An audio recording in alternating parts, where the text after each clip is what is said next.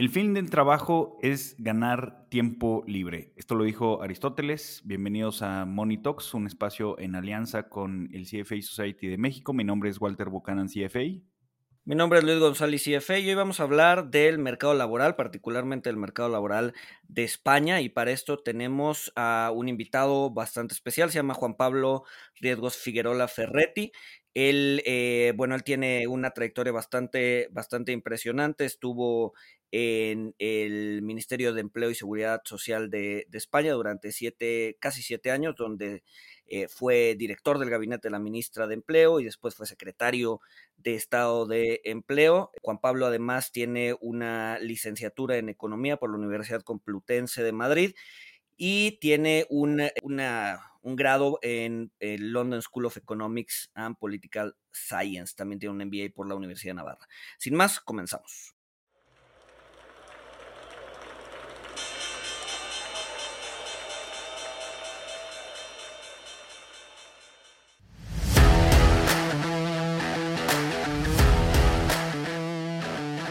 Monito, el otro lado de la moneda. Juan Pablo, mil, mil gracias por, por, haber aceptado la invitación. Este, este era un tema que queríamos tratar desde hace, desde hace tiempo, ¿no? Vemos que en España eh, hay eh, un desempleo bastante, bastante fuerte y es bastante estructural, entonces pues queríamos tratar de entenderlo. Pero antes, este, bueno, agradecerte, agradecerte estar aquí y no sé si nos puedas dar una pequeña introducción, ¿no? ¿Cuáles son los drivers de la economía española que, no todos los conocemos, ¿no? Pues muchísimas gracias, eh, Walter, Luis, y a todas las personas que nos estén escuchando. Para mí es un honor estar hoy aquí con vosotros en la CFA Society de, México y, un honor, ¿no? Efectivamente, yo soy economista, he trabajado en el gobierno de España en, en responsabilidades de la gestión del talento, ¿no? Y, ahora trabajo, tengo dos, dos responsabilidades en EY, una como eh, socio en la práctica de People Advisory Services, luego trabajamos con empresas, con los directores de recursos humanos y sabemos un poco las necesidades que tienen. Y luego otro gorro, como decimos en España, otra responsabilidad que tengo eh, es, el socio responsable de EY Insights, que es eh, el think tank de, de EY en España, ¿no? En ese think tank queremos abordar debates trascendentes para la sociedad para mejorar nuestro país, ¿no? Y uno de ellos es precisamente el que nos convoca hoy aquí, que es el empleo, ¿no? Y previo a entrar en ello, suscitáis un poco la reflexión de nuestros principales drivers de crecimiento de la economía española, ¿no? Pues eh, como vemos eh, el Producto Interior Bruto, los, los, los, economistas desde dos lados, ¿no? Desde el, desde el lado de la oferta, la economía española básicamente el 70% del Producto Interior Bruto se, se lo produce el sector servicios, ¿no? esencialmente el comercio y la hostelería, muy vinculado con el turismo y luego pues otros servicios de atención social o educación, sanidad, ¿no? Eso se reparten prácticamente pues, un 20% cada uno de ellos, ¿no? Luego el grueso de la actividad económica se centra en servicios, en estos que he mencionado, y a mucha distancia, en un 15% del PIB lo, aporta la industria, ¿no? el, sector industrial. Em, y luego eh, la, como el sector primario, la agricultura, pues ya, ya, ya aporta un, un, porcentaje pues, eh, limitado del Producto Interior Bruto y eh, en la construcción directamente aporta poco, pero unido al ámbito del sector inmobiliario, pues estamos hablando casi un 15%. Luego, esencialmente concentrado en servicios y, y PIB y, y industria y construcción algo muy parecido. ¿no? Y en términos de demanda, yo sí quiero destacar eh, que en la economía española, desde el año 2010 aproximadamente, ha ido creciendo su internacionalización y su aportación positiva del sector exterior a la, economía, de tal forma que, exportamos más de, lo que, de lo que importamos y esto pues es algo que ha cambiado sustancialmente nuestra forma de crecer. ¿no? España generalmente, pues cuando crecía mucho, eh, generalmente no, no, lo hacía por la vía de, por la vía de un saldo exterior eh, eh, positivo y ahora pues eso ha cambiado un poco el modelo productivo. ¿no? Eh, y, en la época de expansión del 12 o del 14 en adelante pues dependió mucho su crecimiento de la inversión, tanto pública como privada, como, como del consumo. Y en los últimos años, vinculado un poco al efecto desplazamiento del gasto público que ha generado la pandemia del coronavirus, pues eh, la economía española está volviéndose, como muchas otras, muy dependientes del sector. Esto como introducción general de, de drivers de crecimiento de la economía. Claro. Entonces, en, ese sentido, dado que está muy cargado el sector servicios, pues depende mucho del tema laboral, ¿no? Pues al final del día el 70% del PIB va a depender de, eh, pues de las personas que dan estos, estos servicios, ¿no? Entonces, eh, pues no sé si nos, nos, puedas ayudar a entender por qué España trae históricamente, y, esto va más allá de la crisis del, del 2008, un desempleos, tasas de desempleos de, doble dígito, ¿no? ¿Por qué, cómo una economía tan ligada a servicios puede tener un desempleo tan alto. Sí, es, cierto que es una pregunta pues muy habitual y, bueno, que hay diferentes eh, elementos que yo destacaría entre ellos y son opinables. ¿no? Yo, antes de entrar en lo que es la propia regulación del mercado de trabajo, sí, sí destacaría un elemento, ¿no? y es el ámbito, del, el, ámbito educativo. ¿no? Yo creo que la, la, educación primaria, incluso en todas sus etapas, ¿no? pero la educación primaria pues es un elemento que acaba marcando también la capacidad de competir con talento a nivel internacional y, el, a nivel de inserción de los trabajadores en el mercado de trabajo. Y si bien es cierto que en las capas superiores el nivel, el sistema educativo español, pues es, es, elevado, es sofisticado y, provee al mercado de trabajo de recursos de calidad, lo cierto es que las, las, las, etapas inferiores del sistema educativo español pues no parecen formar plenamente a los trabajadores en todas las competencias, las skills que realmente está demandando el mercado de trabajo o que al menos puede habilitar a los trabajadores a ir adaptándose poco a poco a esas demandas del mercado de trabajo. Luego, en primer lugar, deficiencias en el ámbito del, sistema educativo eh, y luego ya profundizo algo más en el ámbito del, mercado laboral. Lo primero es el ámbito de las relaciones laborales. ¿no? Ahí, ahí permanece ¿no? E incluso que está en vigor una reforma que justo ahora en breve, 10 años, eh, que es por cierto forma que impulsamos en el Ministerio cuando, cuando estaba yo, eh, pues permanece, sin embargo, eh, un nivel más alto de rigidez respecto a gran parte de los mercados con los que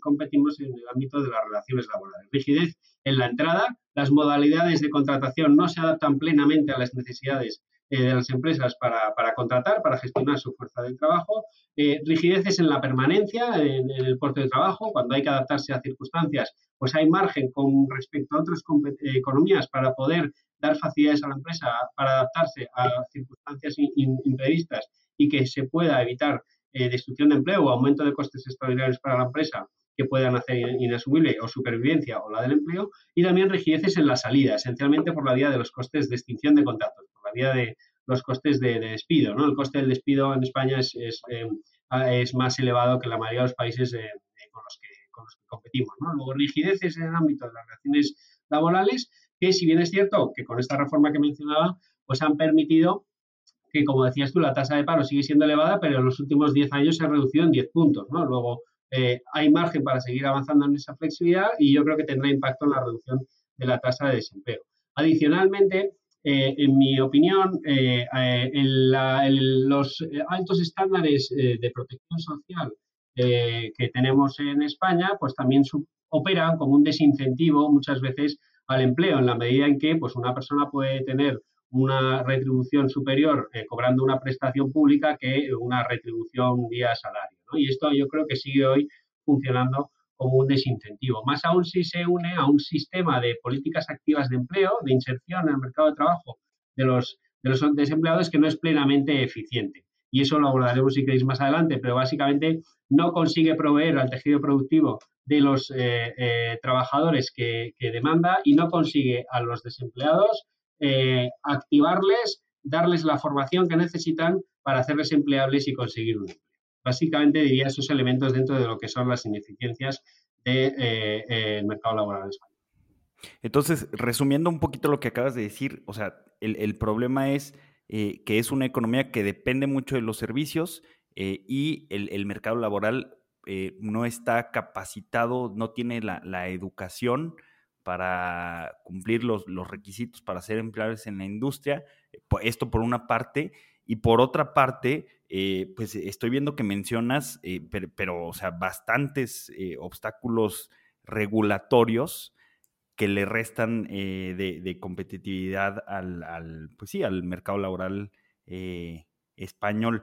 Yo te quiero preguntar también otra cosa.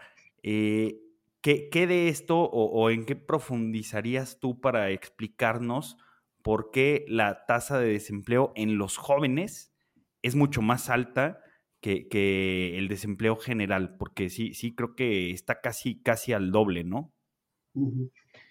Hay un elemento adicional incluso, o sea, como, como comentario general lo que decías, eh, yo, yo lo que hago en un mundo global en el que vivimos es compararme con los demás. Y, estas eh, barreras que tú has identificado como barreras, eh, las estoy comparando con el, mundo con el que competimos, ¿no? Es verdad que dinámicamente lo hemos ido mejorando. Ya digo que la, la evolución regulatoria sobre esas variables en España ha sido positiva.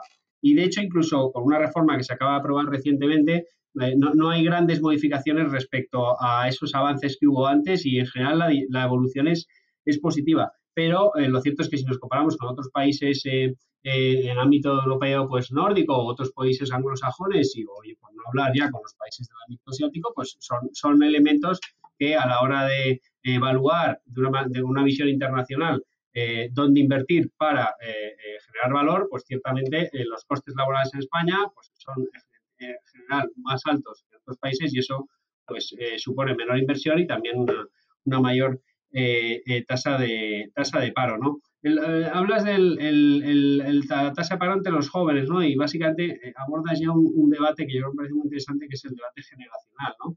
España, bueno, todos los países en general tienen un problema de desempleo juvenil problema de España es que a él se suma el problema del desempleo general. Si tenemos una tasa de paro que duplica la de la media de la Unión Europea y en general en todos los países de la Unión Europea y en España también, la tasa de paro juvenil duplica la tasa de paro general, pues estamos hablando de una tasa de paro juvenil en torno al 40-50% en función de las edades y, el momento en el que, lo, en el que lo, estemos evaluando. Con lo cual, ciertamente estamos hablando de un problema muy importante que además se une no solo el de falta de oportunidades de trabajo de los más jóvenes, sino el de que sus trabajos además son eh, generalmente en condiciones más precarias que la de las, las, em, las cortes de edad eh, de, mayores, ¿no? Eh, de tal forma que la proporción de, jóvenes con, trabajo, con, un trabajo, con un contrato temporal, pues es también aproximadamente el doble que la de las personas que no son jóvenes y la duración media de los contratos de las personas jóvenes pues también es más reducida que la de las, las personas mayores y se sitúa en torno a los 50 eh, eh, días de duración por contrato. Entonces, esto supone una dificultad extraordinaria para eh, que los jóvenes no solo, o sea, en el fondo esto tiene un impacto doble, ¿no?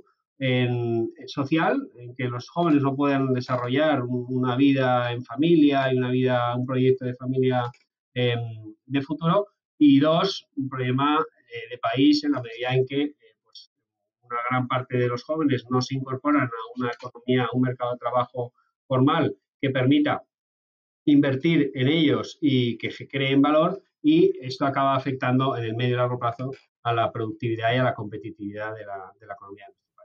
Y por ejemplo, o sea, mencionas que, la duración promedio del contrato de trabajo de un joven es 50 días, que pues viene siendo poco menos de, dos meses, ¿no? Este, mi, pregunta va enfocada a, si es una tasa de paro eh, dinámica o estática, porque muchas veces estamos acostumbrados a ver los datos eh, de una forma estática. Eh, entonces, esta tasa de paro que es muy alta, tomando en cuenta esta información, de que el, tiempo promedio que duran empleados es poco menos de dos meses. O sea, cuando terminan sus contratos, ¿es fácil para un joven renovar o conseguir otro contrato? O a lo mejor, pues, e, este se le termina el contrato, tiene que pasar unas semanas en paro eh, y en, en, ese tiempo, pues, el que estaba desempleado se emplea eh, y, pues es, como lo menciono, o sea, no, no, es una tasa estática donde los jóvenes desempleados siempre están desempleados, sino que e, es una tasa alta, pero pues digamos, se, se van mucha rotación, ¿no? Que como dices, es difícil, es difícil que creen estabilidad, pero, pero entonces sí se da esta rotación.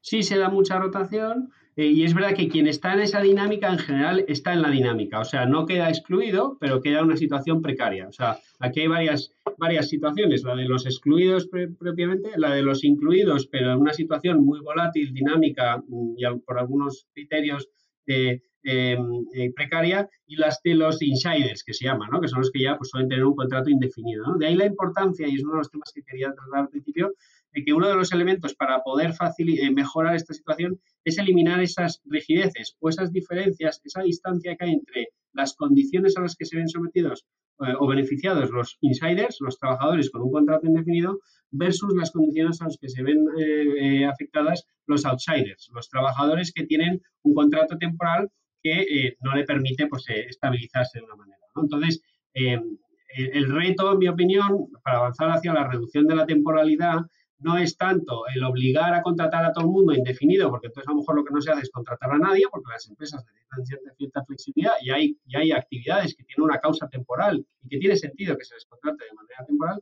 sino eliminar las diferencias eh, que hay de regulación entre unos y otros. Por ejemplo, la indemnización por despido en España, el contrato indefinido, pues 20 años, 20 días por año trabajado, el temporal 13. Bueno, pues en general las empresas esencialmente, si pueden, tratan de contratar a los trabajadores con un contrato temporal, si pueden, si hay causa, eh, porque les va a salir más barato. Y al estar ya inmerso en ese ámbito de la temporalidad, pues invierten menos en formación, tienen menos derechos de, asistencia social, etcétera, etcétera, y entras como en una bola de la que no acaban de salir. De ahí que yo considere que uno de los elementos que hay que abordar es esa eliminación de las diferencias entre los contratos indefinidos y los temporales. Pero respondiendo un poco a tu primera pregunta, ¿no? De que era la ya, aplicado a los jóvenes, pues todavía hay, hay un elemento adicional eh, respecto a esos problemas genéricos de, la economía española y del mercado de trabajo español, y uno en particular que no he mencionado, eh, que es eh, las cotizaciones sociales, que son elevadas para poder sufragar un sistema de protección social elevado, y un salario mínimo que va creciendo muy intensamente recientemente. ¿no? Y en el caso de los jóvenes ocurre una situación. Y es que, bueno, pues se entiende de los jóvenes que tienen menos experiencia laboral, em, pues que, su aportación inicial a su primer empleo, pues en muchos casos no llega a suplir eh, la productividad de ese, de empleo. La productividad que aporta, o sea, la diferencia entre el coste de ese puesto de trabajo y la productividad que aporta pues no, no es, es, negativo. De tal forma que el coste de este trabajador es superior a la productividad que aporta. ¿Por qué? Por la regulación del mercado de trabajo español que establece, por ejemplo, pues, como digo, los costes de cotización o un salario mínimo que a las empresas no les sale a cuenta contratar a los trabajadores más jóvenes porque no aportan en términos de productividad lo suficiente para compensar esos costes. De ahí que una de las propuestas que yo creo que sería útil para reducir el desempleo juvenil es, por supuesto, potenciar los contratos de formación profesional dual, en los que mientras estás estudiando todavía en la universidad puedes empezar a tener un empleo, pero a su vez que, que, el, que el coste por hora de ese contrato o de otro contrato, pero de inserción de jóvenes, eh, esté subvencionado a las empresas en la medida en que esa hora de trabajo de este trabajador que no tiene experiencia, pues aporta menos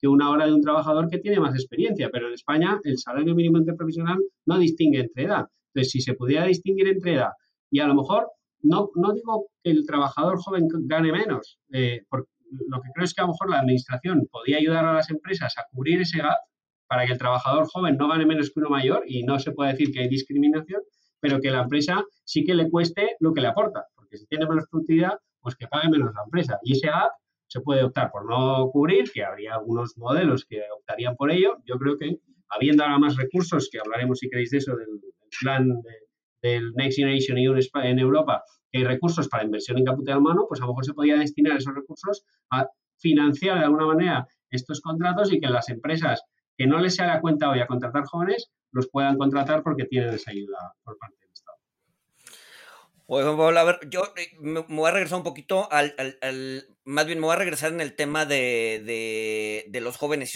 y sobre todo la parte de incentivos. Yo recuerdo, y esto es a nivel completamente anecdótico, yo recuerdo hace 20 años, digo, yo sé que ha cambiado mucho las cosas, pero hace 20 años eh, tuve la oportunidad de ir dos, tres meses a España, tenía un amigo trabajando ya, eh, digo, no trabajando, estudiando, eh, y tenía un compañero de piso, ¿no? Y, se, me hizo, se me hizo muy interesante la dinámica laboral de los dos, o sea, mientras, a ver, mientras él estaba estudiando, mi amigo estaba estudiando, estaba contratado cinco días a la semana con un horario de cuatro o cinco horas sirviendo cafés en Starbucks, ¿no? Mientras que eh, su compañero de piso era ya un licenciado en economía que trabajaba directamente en el mercado, digamos que más formal o más educado. Sin embargo, sus diferencias de sueldos, o sea, el, economista trabajaba de lunes a viernes, sus ocho horas, etcétera, etcétera, educado, licenciado, mientras que este cuate que estaba pues estudiando, no tenía experiencia, servía cafés eh, cinco horas al, día, cuatro o cinco días a la semana, ganaban prácticamente lo mismo. ¿No? Entonces, a ver, se, me hizo, se me hizo bien curioso porque decía, a ver, ¿cuál es el incentivo del joven español que es igual y, igual y el, joven tiende a tener una visión más cortoplacista de la vida, decir, oye, ¿para qué me fleto estudiando, eh, no sé, cuatro o cinco años si me puedo emplear a prácticamente medio tiempo y me están pagando lo mismo que el que estudió y se quemó las pestañas, etcétera, etcétera. No sé si ese problema siga y, sea un tema de incentivos en donde la juventud pues diga, oye, no, no, no tiene sentido trabajar, digo, no tiene sentido eh, estudiar algo, una licenciatura, una maestría, un posgrado, eh, si pues puedo ganar eh, lo suficiente para vivir relativamente decente sirviendo cafés, ¿no?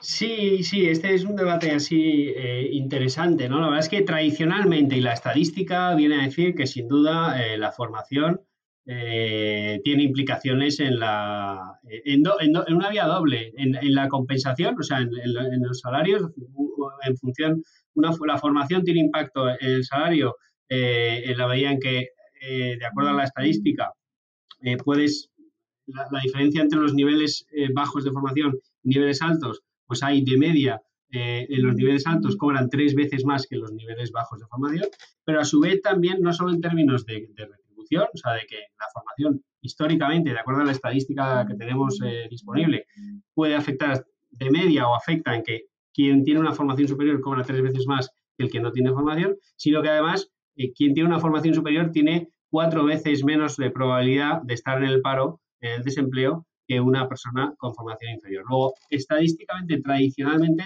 ese es el criterio, ¿no? Hay casos como el que tú planteas o casos como que, ese, ese es un poco menos difícil de caracterizar, pero en España ocurre, ocurre mucho, ¿no? Sobre todo por lo que decía, la, la exposición al sector servicios, a la hostelería, etcétera.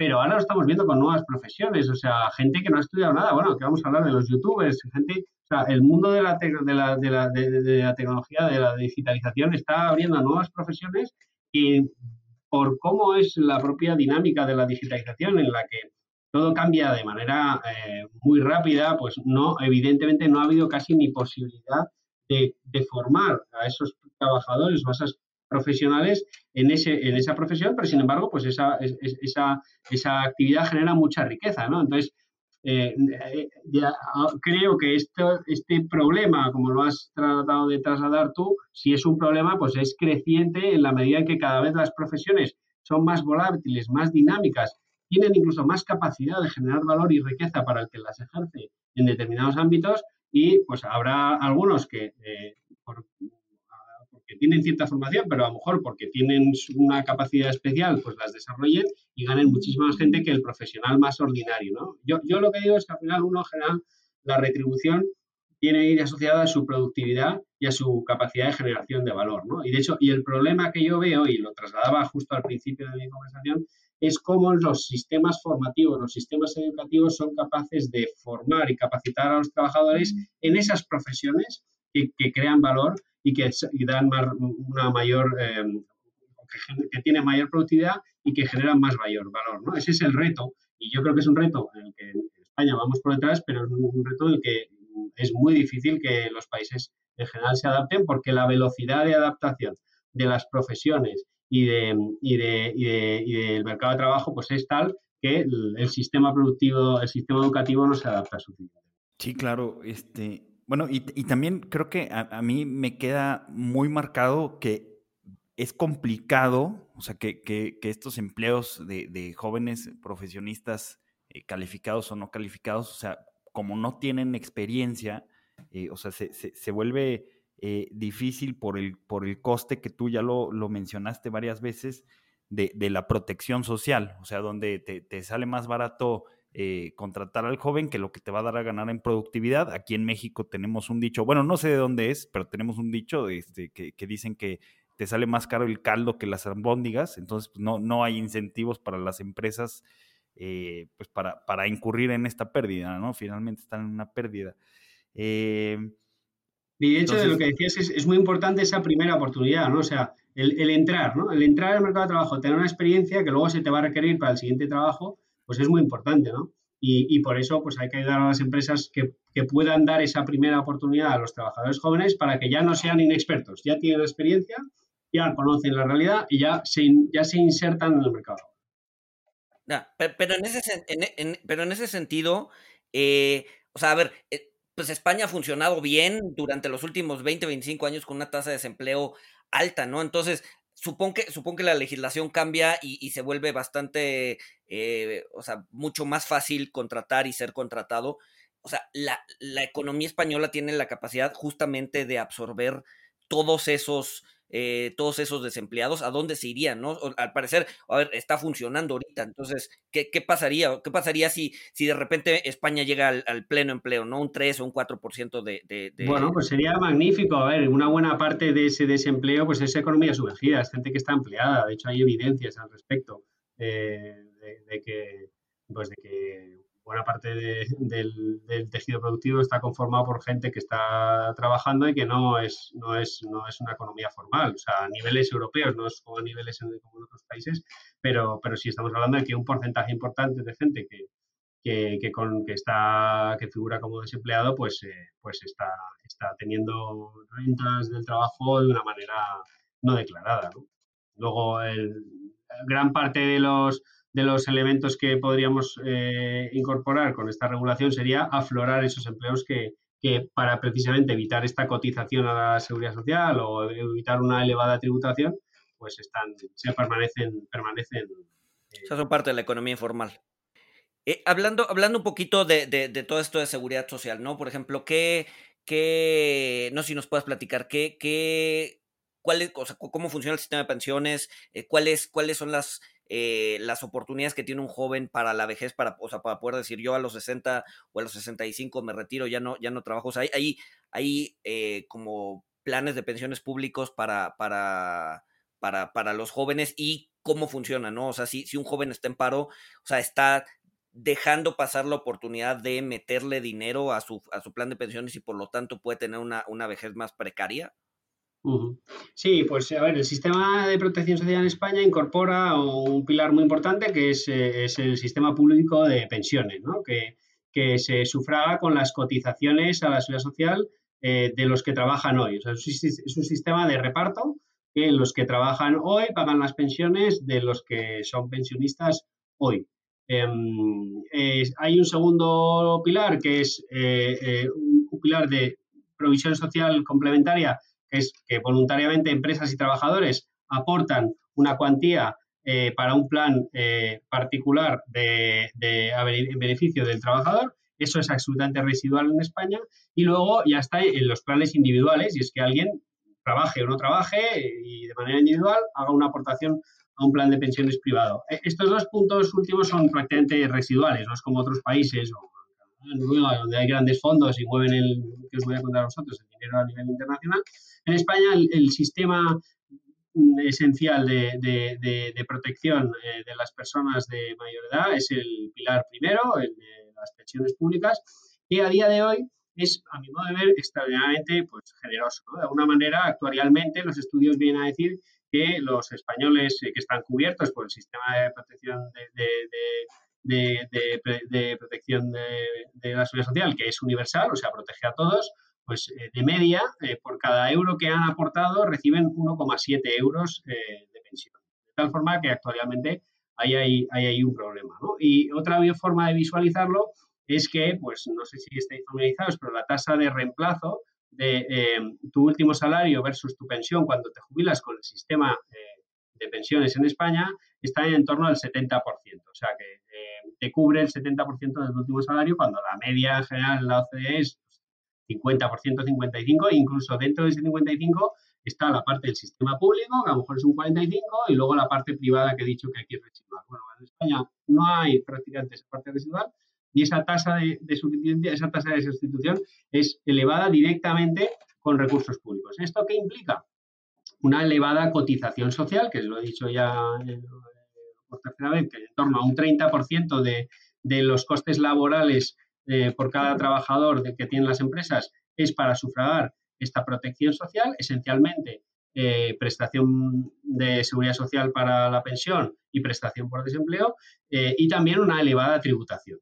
De tal forma que, ¿qué perspectivas, por responder a, por responderte un poco tu pregunta, ¿qué perspectivas tienen los jóvenes? Bueno, pues a día de hoy el sistema es ese. A los 65 años y medio ahora, llegará a los 67 en 2027, a los 67 años, salvo que hayas trabajado más de 40 años, que se reduce a los 65 años, te podés jubilar con una pensión que en general hoy es el 70% de tu último salario. ¿Qué ocurre? Que por la prolongación de la esperanza de vida, eh, hace cuando se instauró el sistema de protección social que acabo de describir en España, cuando una persona llegaba a, este sistema y tenía 65 años, tenía una esperanza de vida de dos o tres años.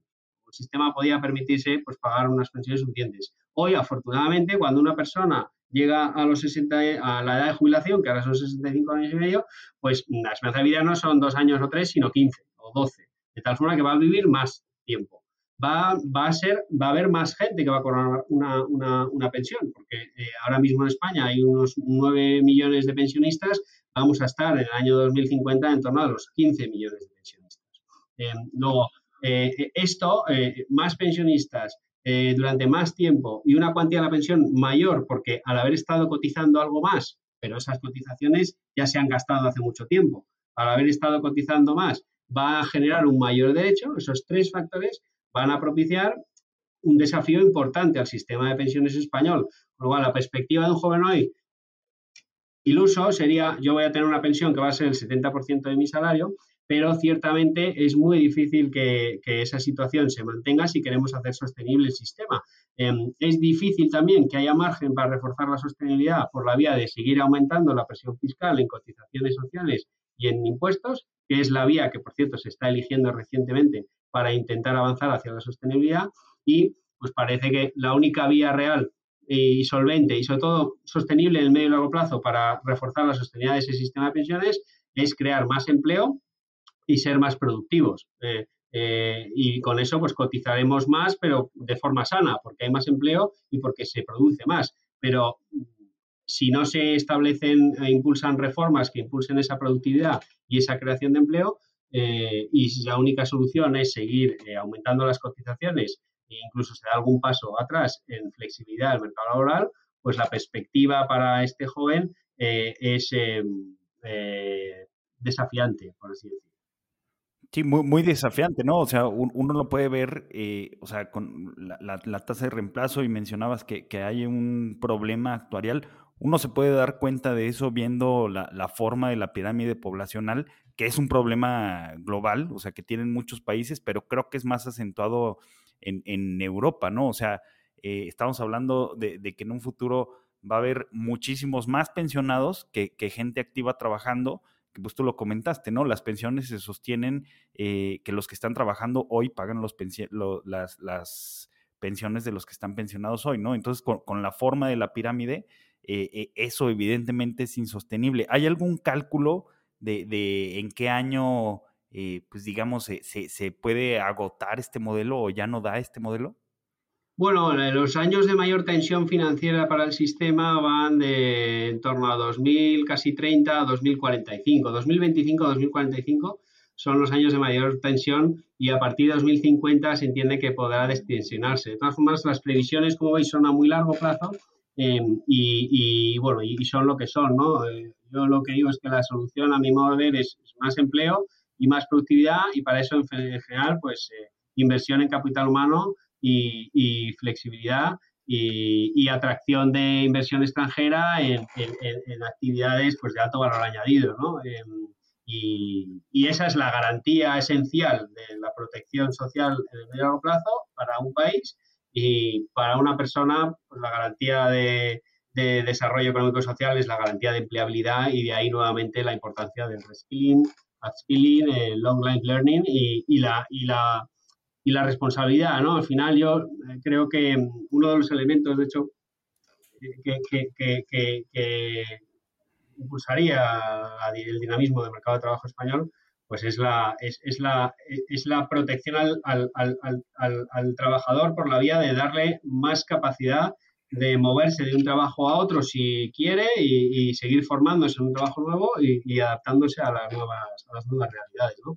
Pero ciertamente eh, el, el, reto, de, el reto de, del sistema de pensiones en España, pues como en muchos otros países, como decías, pues es, es, muy ambicioso y en mi modo de ver la solución es eh, inversión, productividad y empleo, que es la garantía de verdad de sostenimiento de ese sistema. Oye, y, a ver, nada más, igual igual y para, para, para, empezar a cerrar, no sé si nos podrías también explicar cómo funciona la movilidad laboral, pero, o, sea, allá, o sea, después de las fronteras de España, ¿no? O sea, tengo entendido que un trabajador de España puede ir a trabajar a cualquier parte de la Unión Europea sin problemas, o sea, hay una movilidad dentro de la Unión, ¿no? Entonces, ¿han visto o se ha visto que talento español por justamente estos problemas del, del, eh, mercado laboral español se vayan a trabajar a Francia o a Inglaterra, o si hay un problema de, idioma, por ejemplo, o cómo, cómo funciona si un español se va a trabajar a otro país dentro de la Unión Europea, ¿no? Bueno, eso, este es un, asunto muy interesante y además eh, yo creo que una de las, uno de los, una de las grandes ventajas que tiene España y, y que quizá podía haber trasladado al principio en esos drivers de crecimiento, quizá porque no es, no es eh, plenamente medible y porque no es tan estadísticamente ortodoxo como es eh, la inversión o como es las exportaciones o como es un sector u otro, es que España tiene un, pues como México, sinceramente, pero en Europa, pues yo creo que es diferencial, pues un, gran patrimonio histórico, cultural, eh, es una experiencia, ¿no? O sea, España y, y, natural, ¿no? Entonces, la gente en general pues quiere venir a España, ¿no? Y eso, esa capacidad de atracción de, talento eh, o esa capacidad de atracción, de personas para tener una experiencia vía turismo, pero también cada vez más las nuevas tecnologías y la apertura de los mercados está permitiendo que, España funcione como un polo de atracción de talento que quiere venir a España a trabajar, ¿no? Y de hecho habéis oído, entiendo, el fenómeno de los nómadas digitales, pues se están constituyendo en España, en determinados sitios donde a todos nos gustaría estar ahora a lo mejor, como en las Islas Canarias o en, Málaga, en el ámbito del, Mediterráneo, o bueno, también en la cornisa cantábrica. En muchos sitios, pues está impulsando una nueva, una nueva casta, por así decir, un nuevo, un nuevo, eh, conjunto de profesionales que son los nómadas digitales que vienen a trabajar a España y, y, bueno, que yo creo que es, junto con otras formas más ordinarias de atracción de talento, uno de los elementos que puede hacer que España pues, siga creciendo intensamente y haga frente a, estos retos. Y una de las dificultades para que no lo haya hecho más respecto a un país como pues, Estados Unidos, un mercado muy amplio, es que en Estados Unidos es muy normal vivir en Washington, irte a California eh, eh, y luego irte a Chicago. Eh, en España y en Europa eso es mucho más difícil por diferentes motivos y uno lo has mencionado tú ya, Luis, por barreras culturales. Pues no todos los europeos conocen tienen idiomas de otros países europeos. Vamos, de hecho, la, minoría de los europeos, inglés, inglés en general, pues se conoce, pero francés pues no conoce mucha gente en España, o alemán, o Italia. Luego hay una barrera cultural evidente, ¿no? Em, y de tamaño, y de tamaño de mercado. Pero sí que, sí que, sí que es verdad que la existencia de la Unión Europea pues facilita muchísimo la movilidad formal, por así decir, o sea, no tener que pedir un permiso de trabajo para trabajar en Alemania siendo español, pues es una, es una gran ventaja. Pero más allá de esa barrera internacional y volviendo al mundo de las relaciones laborales, eh, es que en España, y vinculado a lo que he dicho ya en varias ocasiones, de, por ejemplo, el coste del despido y cómo está regulado de una manera rígida, eh, no te incentiva esa movilidad. Poneros un ejemplo. Una persona que lleve 20 años en una empresa em, sabe que por cada año que siga en esa empresa va a seguir acumulando un derecho de, de indemnización por despido, de tal forma que tiene un desincentivo irse a otra empresa porque perdería totalmente ese activo que ha ido generando durante 20 años, que es esa indemnización eh, por, despido, y también de alguna manera pues va perdiendo incentivos a mantenerse upskilled eh, y reskilled, porque al final sabe que en el fondo a la empresa le va a costar un dineral echarle, aunque no cumpla eh, lo que se espera de él y aunque no esté plenamente capacitado, porque la empresa le va a costar mucho dinero echarle, entonces prefiere mantenerle ahí trabajando menos que, mm, que mm, pues, echarle costándole mucho, ¿no? Y de ahí lo que trataba de decir antes, no sé si me entendió, de la importancia de la movilidad y de los incentivos a que la gente se permanezca dinámica, formándose, actualizándose y aportando ese valor eh, por vía de productividad a la empresa que le paga un, salario creciente, ¿no? Entonces, esto funciona como un desincentivo muy importante a, la movilidad, ya no digo entre Europa, sino en propia España. O sea, en España, si os fijáis, pues uno, esto va cambiando, pero uno empieza a trabajar, no te digo en Madrid y no se va a Barcelona, es que hasta ahora mucho tiempo ha estado trabajando en una empresa y no se ha ido de esa empresa porque cada año que ha pasado ha ido generando un derecho que cada año le ha ido incentivando a quedarse más pegado a esa silla, ¿no? Pues de ahí que una de las soluciones que se haya planteado y que yo creo que merece la pena mm, barajar para el futuro es lo que se llama, de manera vulgar, mochila austriaca. En el fondo son cuentas, eh, cuentas de capitalización. Yo prefiero llamarlo seguro de empleo, que es una cuenta a la que el trabajador y la empresa en la que está en cada momento van haciendo una aportación, una aportación permanente, pero en favor de la que es titular el propio trabajador y el trabajador puede hacer uso de ella en, diferentes contingencias eh, eh, en su vida laboral.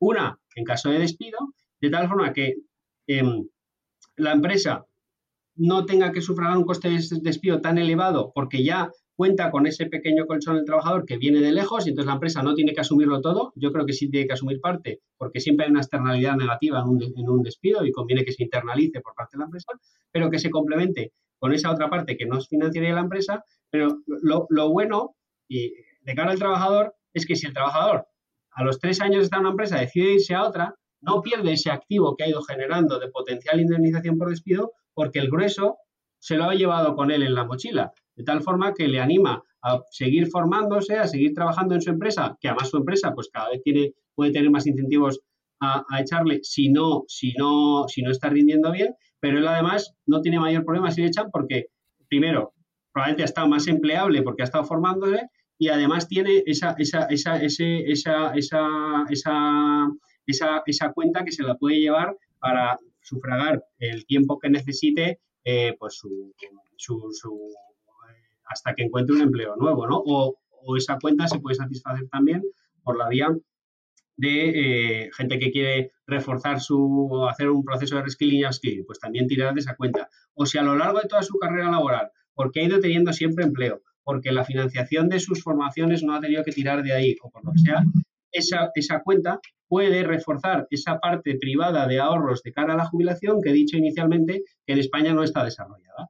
Entonces, hay margen de, tocar determinadas teclas en el ámbito de las relaciones laborales, de las políticas activas de empleo y del sistema de previsión social que elimina de incentivos perversos que a día de hoy existen y que, sin embargo, yo creo que ayudarían mucho al dinamismo del mercado laboral español, a la mejora de la productividad y también a la mejora de la preparación de cara de los jóvenes de cara a esa jubilación en un entorno del sistema público de pensiones bastante desafiante.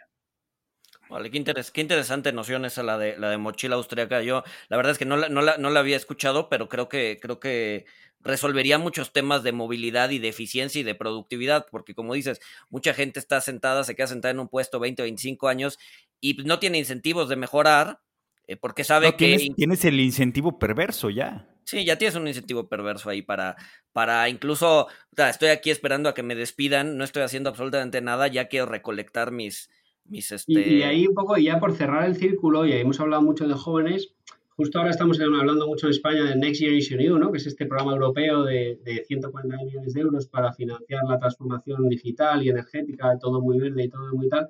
Eh, bueno, la próxima generación está ahora mismo eh, eh, con salarios bajos, financiando pensiones altas, que cuando lleguen ellos a esa edad no va a tener. Entonces, creo que conviene a todo esto como se estado planteando hoy, pues hacer esa visión un poco generacional.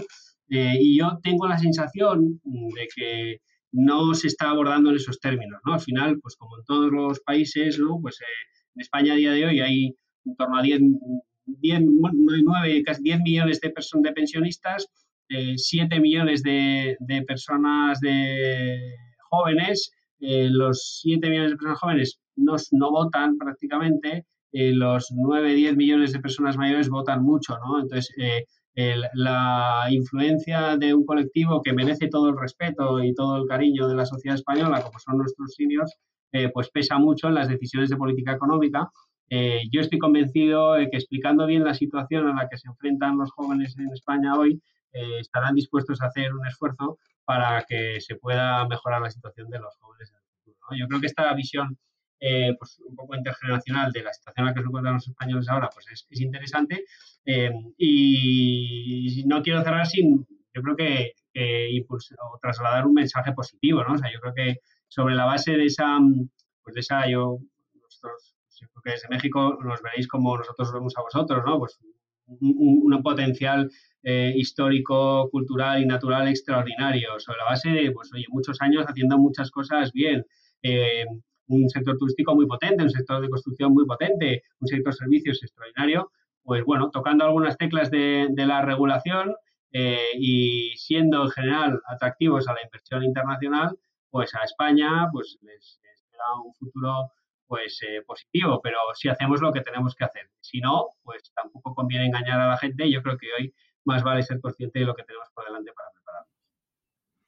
Claro, pues muchísimas gracias Juan Pablo. Eh, sin duda ha sido muy interesante abordar el tema contigo porque eh, pues aquí fuimos un poquito más allá eh, de, pues ver una tasa de paro alta, o sea, vemos, vemos que no es particular de los últimos años y, que España pues viene funcionando con sus retos, que pues bueno, ya, ya nos dijiste varias medidas para, para solucionar esto digamos, subsidios para, para, los primeros empleos, porque es extremadamente complicado bajar los, los beneficios eh, sociales, eh, ahí se, pueden crear conflictos sociales, entonces eh, así lo entendí, lo de, lo de la mochila austriaca, yo tampoco lo, lo, había escuchado, este, suena muy bien, no, no sé qué tan complicado sea, sea, implementarlo, y pues ir eliminando todos estos incentivos perversos, ¿no? Este, y, como dices, pues parece que, tienen eh, un, futuro positivo, pero pues siempre y cuando puedan eh, hacer las cosas que son necesarias para, para pues, los problemas que ya nos diste eh, más o menos un umbral de tiempo para 2045, 2050, pues las cosas se pueden complicar demasiado. no sé si quieras agregar algo más, Juan Pablo, o, tú también agregar algo, Luis. Pues nada, digo, en, mi caso agradecer otra vez el tiempo, la disponibilidad, este, nos diste un panorama bastante amplio. Eh, la verdad es que ya no te queremos quitar más, más, más tiempo. Este, no sé si, si, quieres agregar algo, si no, eh, cerramos el, cerramos el programa. Darle las gracias por, por, por invitarme a charlar con, con, ustedes y a todas las personas que nos han escuchado pues eh, animarles eh, a, contactar conmigo eh, donde, por en las redes sociales me pueden encontrar como socio responsable de, de EY Insights y animarles a que vengan a España y sobre todo que inviertan en España porque yo he querido ser sincero e identificar retos claros, pero yo creo que todos esos retos tienen solución y hasta ahora, sinceramente, pues yo me siento orgulloso de, de la economía española y estoy convencido de que si hemos tenido 40, más de 40 años de democracia y de avances eh, económicos y sociales, pues nos esperan otros tantos más y esperamos hacerlo más de la mano de nuestros hermanos mexicanos. Exacto, exacto. No, y va, a ver, no, y vayan a España, la verdad es que se come riquísimo. Este, un par de semanitas en, en, el sur de España es, es, es, es, lo mejor que les puede pasar. Pero bueno, sin más, mil gracias, mil gracias Juan Pablo, este, y nos escuchamos el siguiente miércoles. Saludos.